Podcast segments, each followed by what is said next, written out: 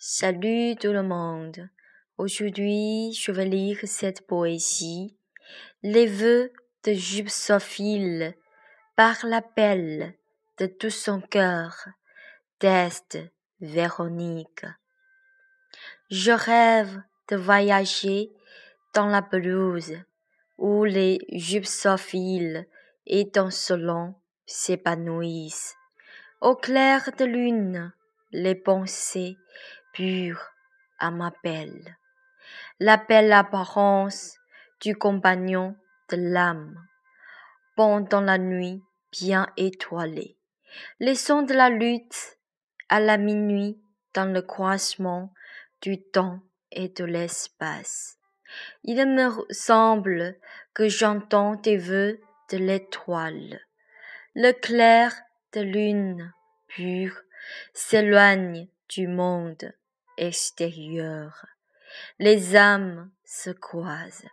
N'importe qui ne veut oublier des vœux sincères. La monte du temps et de l'espace, trois habitent dans la nuit bien étoilée.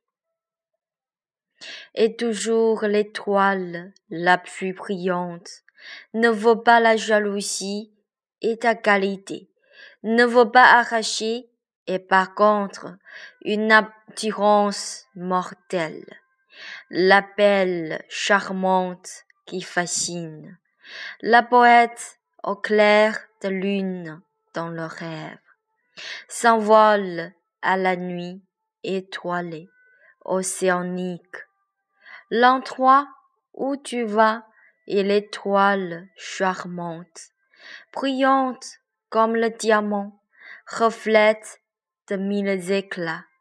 Il n'est pas possible de regarder directement les étoiles qui brillent. Le charme de la belle, la poète au clair de lune. C'est du rêve ou de l'illusion. Ce n'est pas du rêve ni de l'illusion une existence réelle, le baptême de l'âme. Les étoiles filantes apportent des vœux de l'étoile. La terre est remplie de gypsophiles qui agitent les mains purement sincèrement. Cet geste simple produit je de chéris dans le fond de l'âme en tremblant ma belle charmante. Merci, c'est tout. C'est une très belle poésie et j'aime bien lire encore une fois cette phrase. Le charme de la belle, la poète au clair de lune, c'est du rêve ou de l'illusion? Ce n'est pas du rêve, ni de l'illusion.